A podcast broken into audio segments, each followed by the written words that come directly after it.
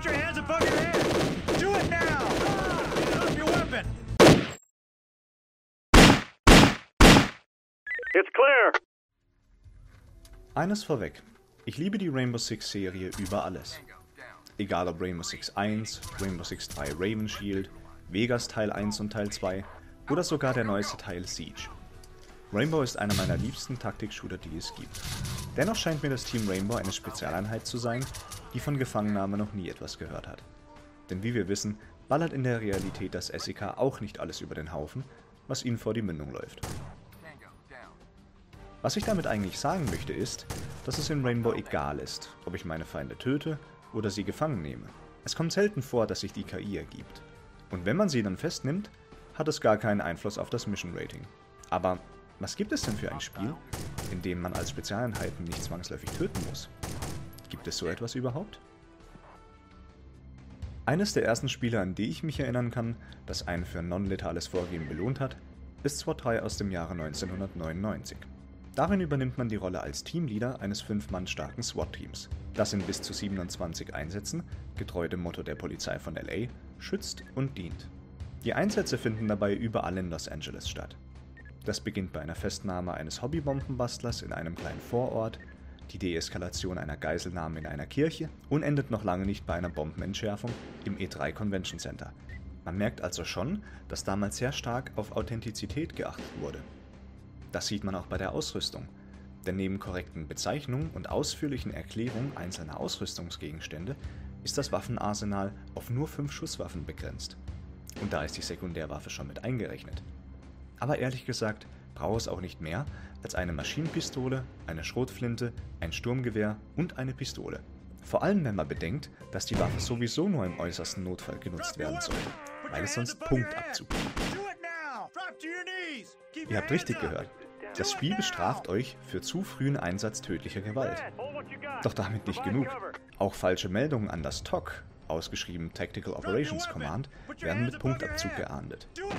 Wenn ihr also einen angeschossenen Verdächtigen als tot meldet, obwohl der noch vor euch am Boden liegt und zuckt, verpetzen euch die Kameraden beim Vorgesetzten.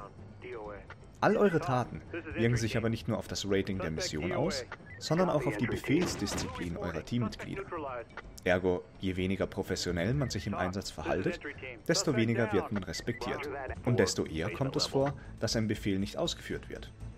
Deswegen heißt es Meldung machen, Talk. This is entry team. Contact made. Hostage in sight. Meldung machen, Talk. This is entry team. Hostage secured and ready for evac. Meldung machen Talk. This is entry team. We have an officer down. und Copy entry team. EMT on Ach ja. standby. Meldung machen. Talk. This is entry team.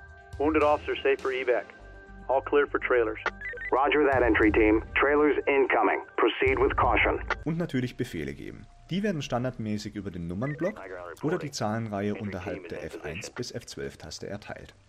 Welche Ziffer für was steht, erkennt man an dem Befehlsbaum in der linken oberen Ecke. Je nach Befehlsart und Vorgehensweise stehen dann andere Optionen zur Auswahl.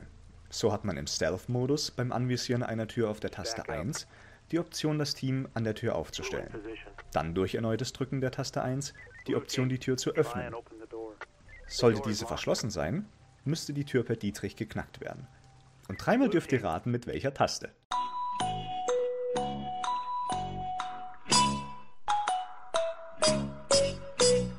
Richtig. Mit der 8. Nee, Spaß ist natürlich die 1. Pick the lock. Wenn ihr allerdings aufgeflogen seid, bleibt euch nur noch die Wahl, den Raum mit Schmackes zu betreten. C2-Sprengladung oder Schrotflinten, kombiniert mit einer kurz geworfenen Blendgranate, würde ich hierfür empfehlen. Die fünf bewaffneten brüllenden Officer, die daraufhin den Raum stürmen, sind dann in der Regel genug, um den Verdächtigen zur Aufgabe zu zwingen. Danach verfährt man nach Schema F. Waffe sichern, Handschellen anlegen und Meldung machen, dass der Verdächtige zum Abtransport bereit ist. Diese Vorgehensweise sollte möglichst schnell verinnerlicht werden. Vor allem in den späteren Einsätzen, in denen man es mit AKs und Schutzwesten tragenden Extremisten zu tun bekommt, die einen schneller erschießen, als dass ihr LAPD SWAT brüllen könnt.